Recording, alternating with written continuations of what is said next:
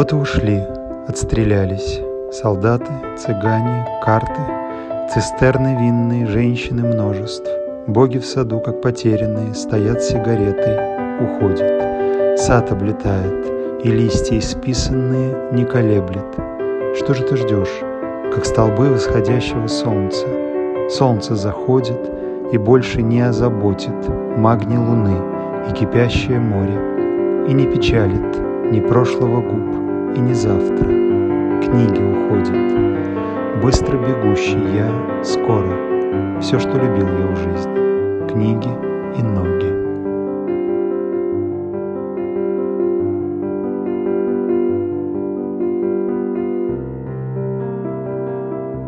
Книги и ноги. Это подкаст о книгах, до которых все никак не дойдут руки.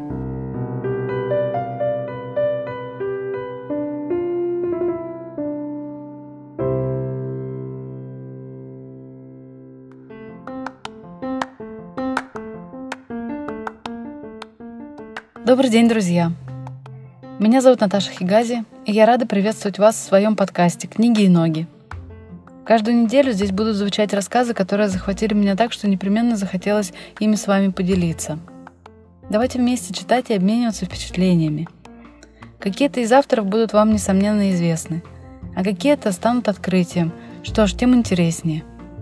Как вы уже, наверное, догадались, своим необычным названием «Книги и ноги» мой подкаст обязан прекрасному стихотворению Виктора Сосноры, которое только что прозвучало – Виктор Александрович Соснора – это выдающийся советский и российский поэт, прозаик и драматург. И именно с его рассказа я и хотела бы сегодня начать. Об одной любви. 1973 год. Я видел женщин с такими мускулистыми ляжками, что о любви с первого взгляда не могло быть и речи. Девушками их тоже называть нельзя.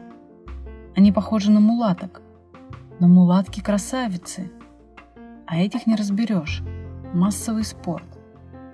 Они носились по всем правилам своего спорта, они мелькали на всех перекрестках и шоссе нашего небольшого эстонского городка Отипя. Они бегали на какие-то дистанции, занимались спортивной ходьбой, а большей частью катались с асфальтированных гор на лыжах и на коньках, отталкиваясь металлическими палками. Не знаю, как все это называется, но все на колесиках и даже палки с колесиками какими-то. Июль. Жрали они в буквальном смысле этого слова. В ресторане по спортивным талонам они жрали эстонскую свинину, черную смородину, посыпанную сахаром, гороховый суп со свининой, зеленый горошек, ветчину, сливки, буженину, кисели и компоты, кильки, салаты со свининой и с майонезом, грибы в молочном соусе, маринады – свиные отбивные и так далее и тому подобное. Они были оголены со всех сторон до неприличия. Но это было совсем не то интригующее неприличие, о котором с таким неподдельным восхищением писали классики литературы. Это было неприличие профессиональных борцов-гермафродитов. Северное солнце и спорт превратили их тела в непроницаемые и монументальные скульптуры из мяса. Любви они не сулили нисколько. Так что мои мечты о флирте были достаточно драматичны.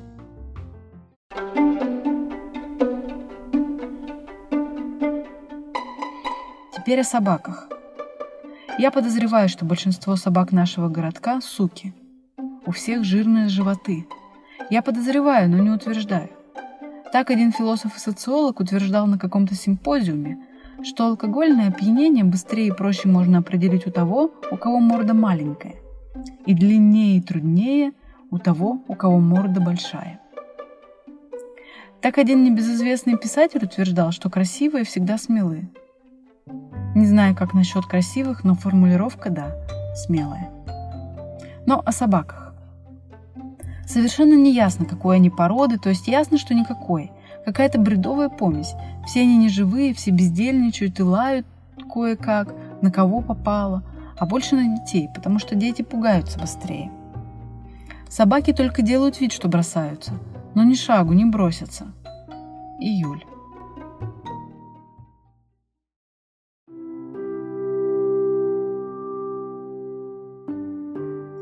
Я написала о спортсменках и собаках не потому, что в дальнейшем развитии действия они будут иметь первостепенное значение, а потому что они повсюду в этом рассказе как воздух, что ли, как театральные декорации. На хуторах нашего городка пасутся лошади, коровы, овцы, но ни одной козы. Поразительно. Так однажды, просматривая справочник членов Союза писателей СССР, я насчитал 17 Ивановых, 6 Петровых и ни одного Сидорова. Я не поверил своим глазам. Я стал более тщательно перелистывать справочник и обнаружил 14 Васильевых, 8 Федоровых и 11 Борисовых. Я долистался таки до буквы «С». Сидорова не было. Ни одного. Это какая-то мистика. Поскольку я вспомнила писателях, то не мешает сказать несколько слов и о форме. Сейчас все еще не утихают споры о классических Мадоннах и об абстракционизме. Если рассуждать решительно, то, скажем, Дрезденская Мадонна – кощунство над реальностью. Ее тело в 10 раз больше тела обыкновенной матери. Младенец не меньше поросенка. Действительность – это храм или хлам. А художник лишь выбирает объекты для своего творчества. Будь это хоть квадрат, хоть корова, важно умение выбирать. Если не умеет и не сумеет, научиться этому невозможно никак, ни у кого, как невозможно научить игре на фригийской флейте красного персидского кабана.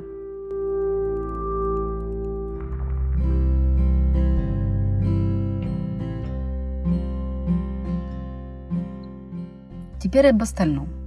Наш небольшой городок Отепе расположен где-то на юге Эстонии. Население около 4000 жителей. В центре городка площадь. На площади ратуша со шпилем, выкрашенная уже современными мастерами в красный цвет. Нет, пожалуй, в красноватый. До совсем красного цвета мастера как-то еще не додумались.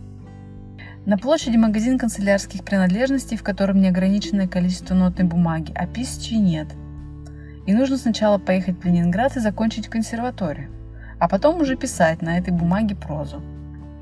Магазин хозяйственных товаров, в котором продаются в самом широчайшем ассортименте замки и топоры, а также графины, рюмки, пивные бокалы, корзины для всяких хозяйственных дел, почему-то все размером не больше тарелки. Муравьев собирают в них, что ли?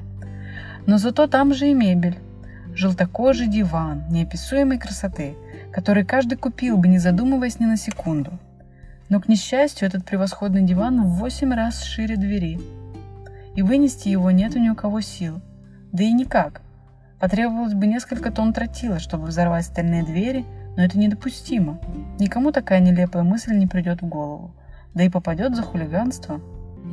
Да и я ведь пишу о тротиле только с литературными целями, но совсем не настаиваю на своей гиперболе. Просто мне нравится диван. В газетном киоске продаются газеты. Позавчерашняя «Правда» ее охотно покупают курортники и уносят в свои санатории. Еще я забыла про автобусную станцию. Она за ратушей стеклянный современный каркас. На автобусной станции автобусы и пассажиры, а также расписание автобусов. Но автобусы отбывают и прибывают по собственным маршрутам и расписаниям, так что пассажиры вечны, как статуи в Риме. Если от автобусной станции отойти шагов на 50, почта, ничего особенного, почта как почта, со всеми своими почтовыми операциями. Только над входом нет-нет вывешивается красный флаг. Это странное вывешивание происходит в такие дни и часы, что все и население нашего городка, и три городских милиционера, и все мы остальные находятся в совершеннейшем недоумении, по какому случаю плещет над почтой красный флаг. Что за событие произошло в социалистических странах сейчас, никому не известное. Что за прекрасный праздник? Есть все основания предполагать, что флаг – это маленькая слабость директора почты. Он вывешивает этот символ эпохи как символ своего хорошего расположения духа – но и не исключено, что есть еще и другие серьезные причины, которые нельзя сообщать всем, но флаг вывесить нужно. От почты вниз по шоссе трамплин для прыжков с трамплина на лыжах. Я уже писала о спорте, и во второй раз распространяться на эту тему ни к чему. Я хочу отметить только такую деталь. С трамплина прыгают и летом, тоже на лыжах, подстелив хрол виниловые, что ли, маты, которые играют роль снега. Такой артистизм, как прыгают девушки с мускулистыми ляжками, и это производит хорошее впечатление. Бывают и срывы, но у кого не бывает срывов? Прыгают с хрол-винилового трамплина, как с настоящего. Дышат воздухом неба вверху. И прекрасно. Никаких возражений ни у кого нет. Еще ниже по шоссе, километров в двух, озеро. На озере тоже трамплин, но для прыжков в озеро. Тут уж бросаются без оглядки, прямо, головой вниз и никакого возврата. И этот вид спорта хорош своей простотой и завершенностью.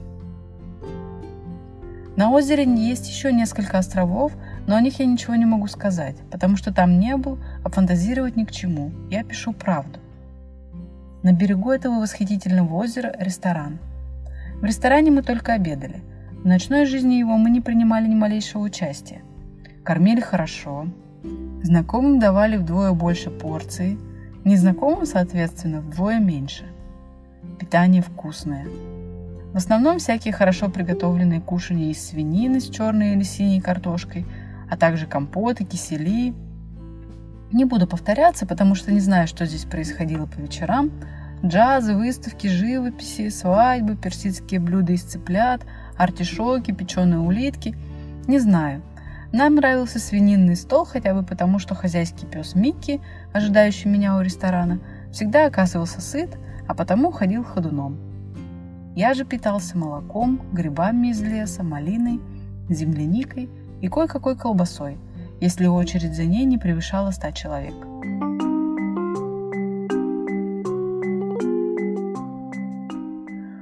Вот о баре есть что рассказать. Там стоял музыкальный аппарат, в который пускали по 5 копеек, чтобы послушать музыку. Этот аппарат в своем роде чудесная находка инженерно-музыкальной мысли. Он с большим успехом заменяет в мирное время гул 99 орудий. Я сам слышал эти мелодии. И все это всего лишь за 5 копеек. Стены каменной кладки, деревянные столы и лавки, стойка и буфет. А в буфете бутерброды с килькой – и бармен Артур. Он немногословен, но оказывается свободно говорит на эстонском, русском, польском, немецком шведском языках.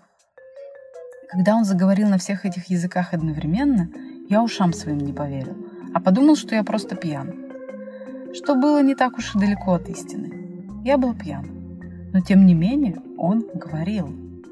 Оказалось, что он репатриант, работал во всех барах Австралии и вот теперь на родине – он рассказал всякую правду про охоту на кенгуру и как он ни разу за все годы жизни в Австралии не заметил за собой, чтобы он ходил вверх ногами. И это меня нисколько не удивило. Никто за собой такие вещи не замечает. Я сказал, что немецкий язык, в общем-то, близок к шведскому, а русский и польский, если уж говорить на чистоту, одна и та же группа языков, славянских.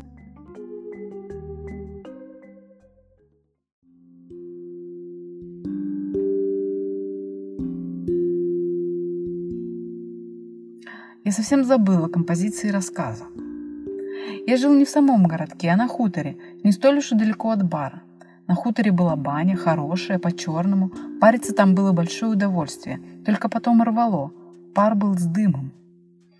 В бане я парился до помертвения. Рвало. А по бане почему-то прыгала лягушка. Ничего, самое обыкновенное, зеленое, каких миллионы, я думаю. Около бани маленький пруд с пиявками. Может быть, она плавала в своем пруду, а потом заинтересовалась, что там в париле с вениками и моими предсмертными воплями. Итак, с полотенцем и в трусах я пошел на хутор. Недалеко, шагов 50. Лягушка пошла за мной. Солнце заходило, все зеленело, и только солнце было какое-то половинчато-красное. Ели шумели, овцы возвращались в цепях. Кто-то в жилете и кепке косил. По тропинке прыгала лягушка и поспевала за мной. Я пошел спать и уснул.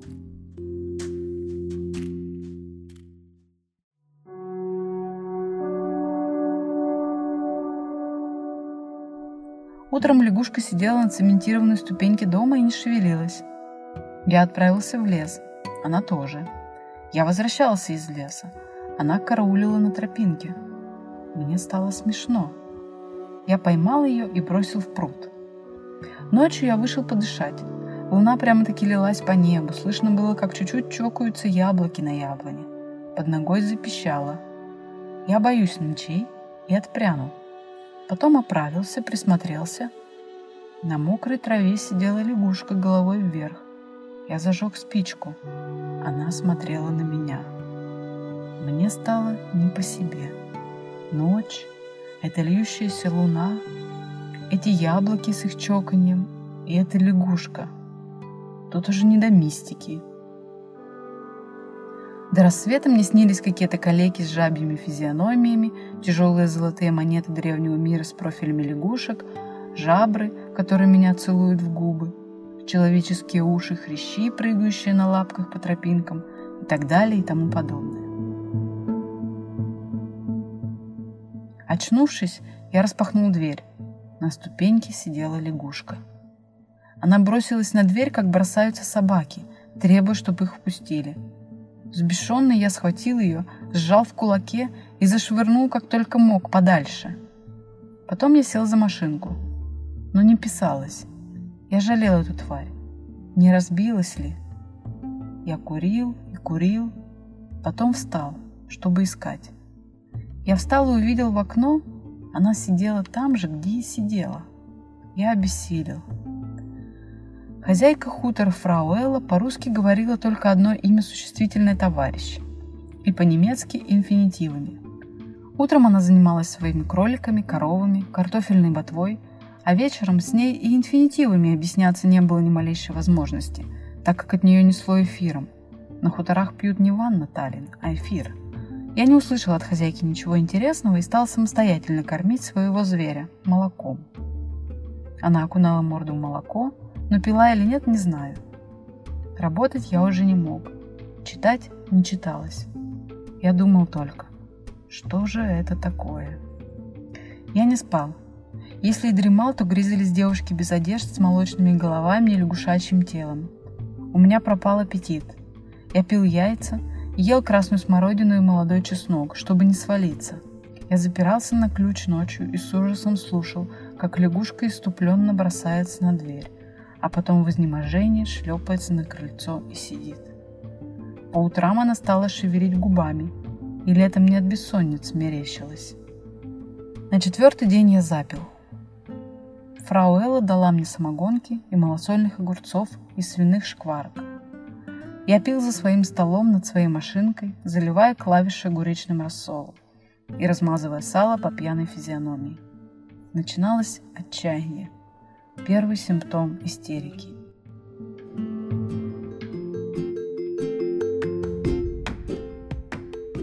И я впустил ее.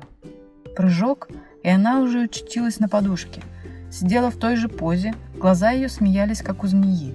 Я решил объясниться. «Слушай», — сказал я. Но тут же догадался, что это эстонская лягушка, и по-русски она, может быть, и не поймет. Я взял русско-эстонский разговорник и стала лихорадочно листать. Третья глава гласила «Знакомство с человеком». Единственная фраза, с которой я мог обратиться к лягушке в данной ситуации и по этому словарю была «Извините, а вы Август Мальм?» Она, естественно, молчала. Тогда решил представиться я. В словаре было «Я член коммунистической партии с 1954 года». Это неправда. Объясняться было бессмысленно. Из вежливости я нашел главу о погоде вообще. Там было так. Погода нынче благоприятствует сельскому хозяйству. Я отложил словарь. Вот что я сделал –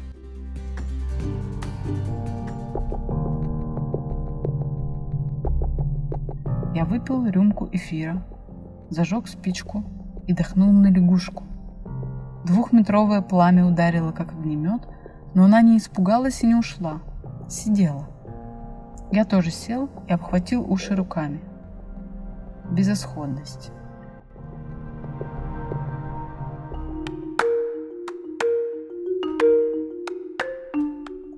Когда я убрал руки, лягушка спала. Ее усыпил эфир. И тогда меня осенило. Я взял рубль, положил чудовище в полиэтиленовый мешочек, на автобусной станции сел в такси и уехал в любую сторону за рубль. Там я ее бросил в какой-то пруд и запел. Так я и шел, и пел 10 километров до хутора. И выпил еще яблочной наливки. И спал. И во сне видел все еще в цвете какие-то дворцы и караваны. Играли флейты, минареты, Дети играли в мячики и мыльные пузыри. Правда, перед рассветом я проснулся. Вышел веселый, полюбоваться луной и послушать чоканье яблок. Полюбовался и послушал, ступил босой ногой на освобожденное крыльцо.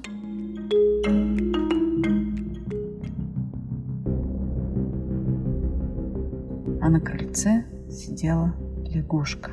Но я уже знал, что это мираж, результат моих восточных снов в пустынях. И уснул.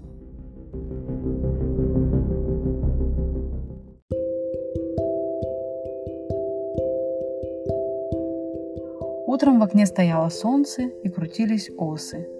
Жасмин уже отцвел, но я с радостью еще ощущала его запах. Я вышел на крыльцо. Воскресенье, 1 июля 1973 года. В девятый день после нашествия земноводного. Я смотрел солнце и небо, подышал жасмином, а потом опустил глаза –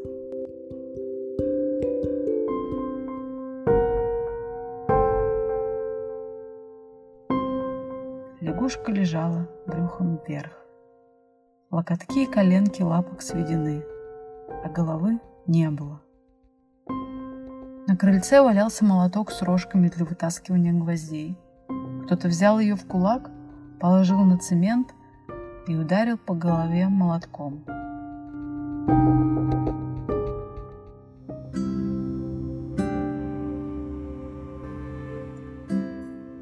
Я завернул трупик в газету и отнес за овечий сарай. Не хоронить же. Я помыл руки, сел за машинку. Теперь труд мой машинописный войдет в норму. Клавиши заиграют мои мелодии рифм и ритмов. Рукопись элегий будет отправлена в издательство. И вдруг тяжелая, неживая тоска ударила меня туманом в это солнечное окно, окутала машинку. Я опустил руки – Зачем-то выпил стакан молока залпом. Добрался до кровати, лег и закрыл на подушке глаза.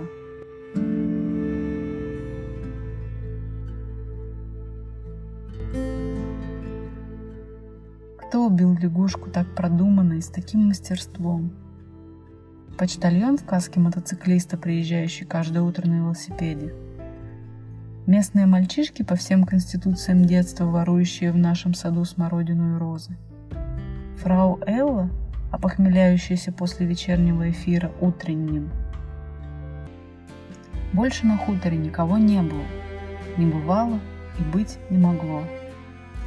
А молотком с рожками я еще вчера днем расплющивал гвозди в своем разваливающемся башмаке.